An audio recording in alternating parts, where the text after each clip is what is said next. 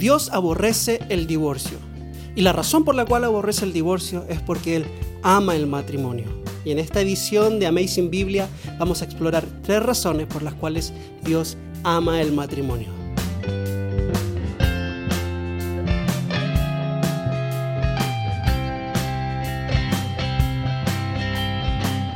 Bienvenidos a la decimosexta edición de Amazing Biblia, el podcast donde exponemos la belleza de la palabra de Dios en un lenguaje sencillo. Y vamos a continuar con nuestro estudio del Sermón del Monte, así que lo voy a invitar a que vayamos a Mateo, capítulo 5, y hoy vamos a explorar los versículos 31 y 32 esta semana y la próxima. ¿ok? estamos en una sección muy importante porque el Señor Jesús nos está aclarando la ley. Y yo quiero hacer un punto, un, énfasis en esta parte. El Señor Jesús no está corrigiendo la ley. El Señor Jesús no está cambiando la ley. Vamos a ver en, el comienzo de, estas secciones que el Señor dice, habéis oído que se dijo, pero yo les digo. Y la interpretación, o una de las interpretaciones populares, es que el Señor está cambiando el estándar de la ley, está subiendo el estándar de la ley eh, de alguna forma. Y la verdad es que el Señor no está haciendo eso, porque si Él estuviera haciendo eso, se estaría contradiciendo a sí mismo, quien unos versículos antes dijo que Él no vino a cambiar la ley ni a abolirla, y que nada de la ley iba a pasar hasta que toda se cumpliera. Que, de hecho, que aquel que cambia la ley será considerado muy pequeño en el reino de los cielos.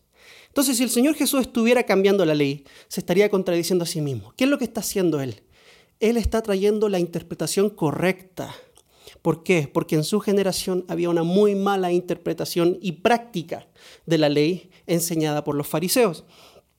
Entonces, en este punto en particular que comenzamos a ver en el episodio anterior y que vamos a seguir explorando hoy y el próximo episodio, el Señor está hablando acerca de quién es realmente un adúltero. No es solamente aquel que termina en una cama ajena, sino que es aquel que maquina pensamientos de adulterio en su corazón. Entonces, leamos el versículo 31 y veamos qué es lo que el Señor tiene para nosotros el día de hoy.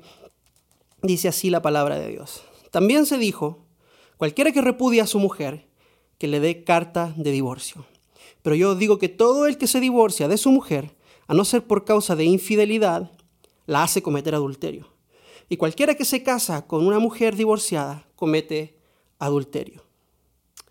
Ok, como les decía hace un segundo, el Señor Jesús nos está trayendo una verdadera interpretación acerca de la ley. ¿Por qué? El divorcio es una realidad y Dios odia el divorcio. Pero en este mundo caído en el cual vivimos es una realidad muy, muy constante y el Señor Jesús quiere que tengamos una buena teología, no solamente del matrimonio, sino que también del divorcio. Y lamentablemente en la época de Jesús la teología del divorcio era pésima. La interpretación de la ley con respecto a la práctica del divorcio era horrible. Y tenemos que decir que Dios odia el divorcio. Eso lo podemos encontrar en Malaquías, capítulo 2, donde Dios dice que no seamos infieles con la mujer de nuestra juventud, sino que más bien consideremos el hecho de que Dios desprecia, odia el divorcio. Pero ¿por qué tanto odio hacia el divorcio? Y es porque Dios ama el matrimonio. El matrimonio ocupa un lugar importante en el corazón de Dios.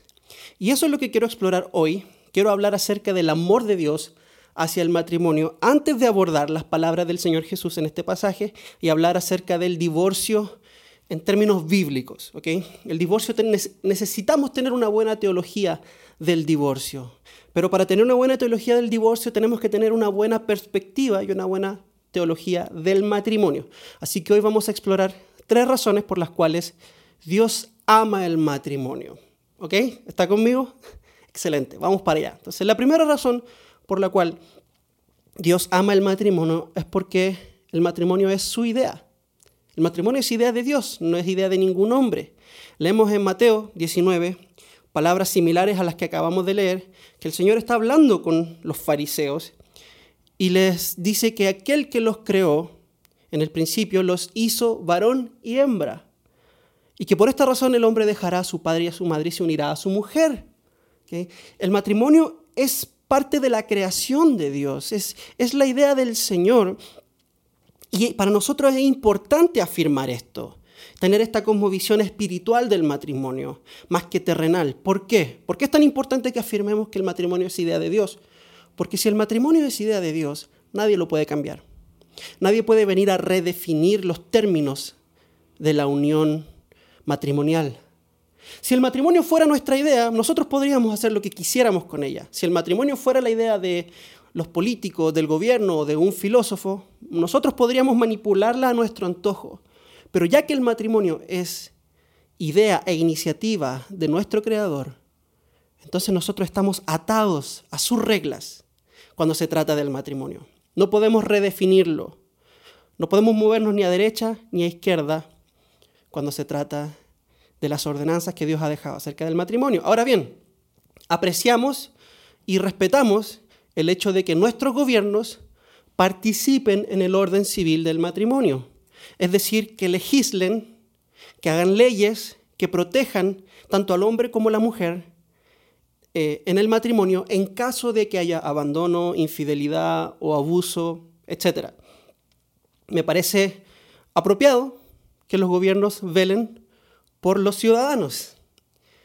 Pero eso no significa que el gobierno tenga autoridad para redefinir quién puede o quién no puede entrar en el pacto del matrimonio o cómo se debe ver, porque esa autoridad solo le es dada a Dios, pues Él es el creador de esta institución llamada matrimonio. Dios la define y define tanto su inicio como su final. Por eso digo que es importante que tengamos una buena teología del matrimonio para tener una buena teología acerca del divorcio.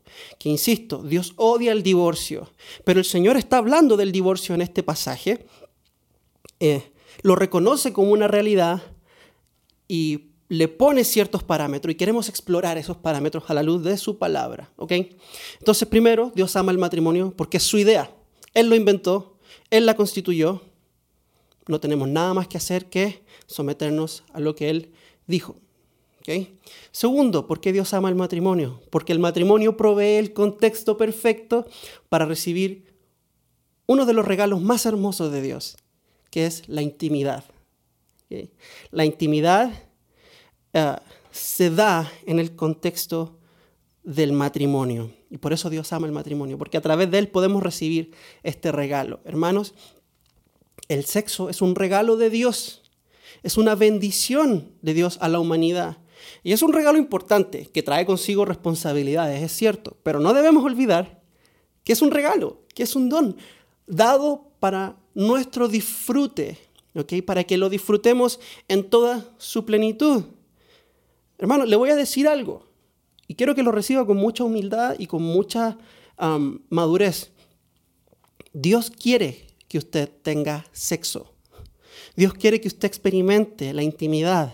Dios está tan interesado en que usted experimente la intimidad con otra persona que Dios inspiró un libro completo en la Biblia cuyo tema central es el amor romántico y sensual entre un hombre y una mujer. Me refiero al libro de Cantares. Usted lo debe saber eso. El libro de Cantares es acerca de la relación entre un hombre y una mujer que progresa hasta llegar a su clímax en la unión sexual de ellos dos. Y muchos pueden tratar de alegorizarlo y de que se trata de Cristo y la iglesia, pero la verdad es que eso es un tema largo pero, no es así, no es así. El autor no estaba pensando en Cristo y la iglesia, estaba pensando en su amada. Ah, sin ir tampoco más lejos, el primer mandamiento que Dios le dio al hombre y a la mujer juntos, la primera ordenanza fue, tengan sexo. Génesis 1.28, Dios le habla por primera vez al hombre y a la mujer como conjunto y les dice, multiplíquense, fructifiquen, llenen la tierra. Y si usted es padre, o si usted estuvo en la primaria, ah, usted sabe cómo se lleva a cabo el proceso de multiplicación, ¿cierto? Okay, Dios, Dios es generoso en ese aspecto cuando se trata de este don de la intimidad. Y solo el matrimonio provee el contexto perfecto para que este regalo se pueda recibir. Ahora, sigamos en el Nuevo Testamento. El apóstol Pablo le habla a los matrimonios en la iglesia en Corinto, en el capítulo 7, y les dice, hey, no no se nieguen el uno al otro por un periodo muy largo de tiempo. ¿Por qué? Porque cuando entre ustedes se niegan la intimidad, es una puerta abierta para Satanás. ¡Wow! O sea que la falta de intimidad, la falta de, sexo en el matrimonio puede afectar la vida espiritual de los cónyuges. Qué tremendo, hermanos, qué, qué importante y qué valioso es este regalo que Dios nos ha dado. Y por esta razón Dios ama tanto el matrimonio, porque solamente el matrimonio lo que produce o provee este marco de seguridad que nos protege de lo que sería una vida promiscua o el sexo prematrimonial y de los daños que éste produce, daños físicos, daños emocionales, daños psicológicos, el riesgo de abandono ante embarazos prematuros no deseados. Solo en el, en el matrimonio es posible realmente disfrutar plenamente este regalo de Dios tan maravilloso. Y no voy a hablar acerca de la distorsión que Satanás hizo de, la intimidad humana. Ah, creo que eso es tema para, para otro video. Y, de, toda la corrupción que hay alrededor. Ah, pero, pero es un regalo de Dios, hermanos, que solo se puede recibir en el contexto del matrimonio. Dios quiere que usted experimente este regalo.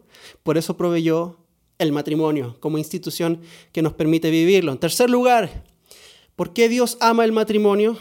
Porque el matrimonio es un reflejo de su relación con su pueblo. El matrimonio es un reflejo del Evangelio. Vean, en la Biblia podemos encontrar que Dios hace uso de muchas imágenes para que nosotros podamos de alguna forma comprender nuestra relación con Él. ¿okay? Dios muestra la imagen de un padre con un hijo, de un, de un amo con un señor, pero una de sus imágenes favoritas que Él usa a través de la Biblia es esta imagen donde Él es un esposo fiel y amoroso que cuida, nutre, ah, protege a una esposa que está sometida a su autoridad, que confía en Él y recibe de su amor. El apóstol Pablo en Efesios capítulo 5 desarrolla un poco más esta idea que parte en el Antiguo Testamento y, que el, libro del profeta Oseas despliega de una manera magistral, pero el apóstol Pablo también usa esta imagen ah, donde nos muestra que así como la iglesia se somete a Cristo, así la esposa debe estar sometida a su esposo. Y así como Cristo amó a la iglesia y se entregó por ella, así el esposo debe amar a su esposa y entregarse por ella. Aquí la palabra clave es cómo. Así como la iglesia se somete a Cristo, así como Cristo ama a la iglesia. ¿Qué nos refleja esto? Esta palabra nos indica que el matrimonio es una imagen es una representación de una realidad aún más gloriosa que el mismo matrimonio, y esa realidad es el Evangelio. Podríamos decirlo, a mí me gusta verlo de esta forma, pero podríamos decir que el matrimonio es como una obra de teatro, en donde el marido, el esposo, eh, juega el rol de Cristo y donde la esposa juega el rol de la, de la iglesia, donde el marido ama a su esposa y está dispuesto a entregar su vida donde el marido se preocupa de la santificación de su esposa y la nutre, y donde la esposa se somete a la autoridad del esposo, así como si se estuviera sometiendo a Cristo. Ahora, hermano, yo sé en la generación en la que vivo y sé que lo que acabo de decir no es una opinión popular en el mundo. Incluso dentro de algunas iglesias no es tan popular decir cosas como esta. Pero no se trata de ser popular, no se trata de, ir con la corriente del mundo o con lo que el mundo diga lo que es correcto acerca del matrimonio. Como dijimos, punto uno, Dios ama el matrimonio porque es su idea. Si, si, se tratara de ser popular, hermanos queridos, este podcast no se llamaría Amazing Biblia, se llamaría Amazing Cultura o Amazing Popularidad o qué sé yo. Pero lo que nos importa es lo que la Biblia nos dice acerca del matrimonio. ¿ok? Entonces, estamos atados a eso. El matrimonio es un reflejo de la relación entre Dios y su pueblo, entre Cristo y su iglesia. Es un reflejo del Evangelio. El matrimonio nos permite eh, mostrar a aquellos que no creen la forma en la que Cristo ama a su iglesia, a través de nuestra vida, de los esposos, y le permite a las esposas mostrar a los que no creen cómo es que la iglesia se somete a su Señor. Es una forma de proclamar a Cristo a los que no conocen. Ahora bien, quiero responder a, la siguiente pregunta. ¿Cómo sé si estoy listo para casarme?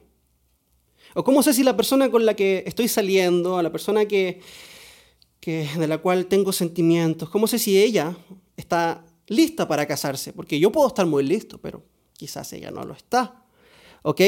Para saber si estamos listos para casarnos, primero tenemos que eh, bíblicamente entender qué es lo que Dios demanda de mí como esposo y qué es lo que Dios demanda de la muchacha como esposa. Y hablemos primero de los muchachos. ¿Qué es lo que Dios demanda de los muchachos como esposos? Básicamente en la Biblia lo vamos a, explorar un poco más profundo en el próximo episodio donde vamos a hablar del divorcio. Así que no se pierda ese episodio, manténgase ah, atento y si no se ha suscrito al canal, le pido que vaya, se suscriba al canal, active la campanita o se suscriba en Apple Podcast, que me siga en Spotify y en Instagram para que pueda saber cuándo está listo el próximo episodio. Pero la Biblia nos enseña de que Dios demanda del hombre dos cosas. La primera está dividida en tres. Que el hombre sea capaz de proveer comida, vestido, ropa y refugio. Es decir, que sea financieramente capaz de cuidar a su familia. Y segundo, que el esposo provea amor. ¿ok?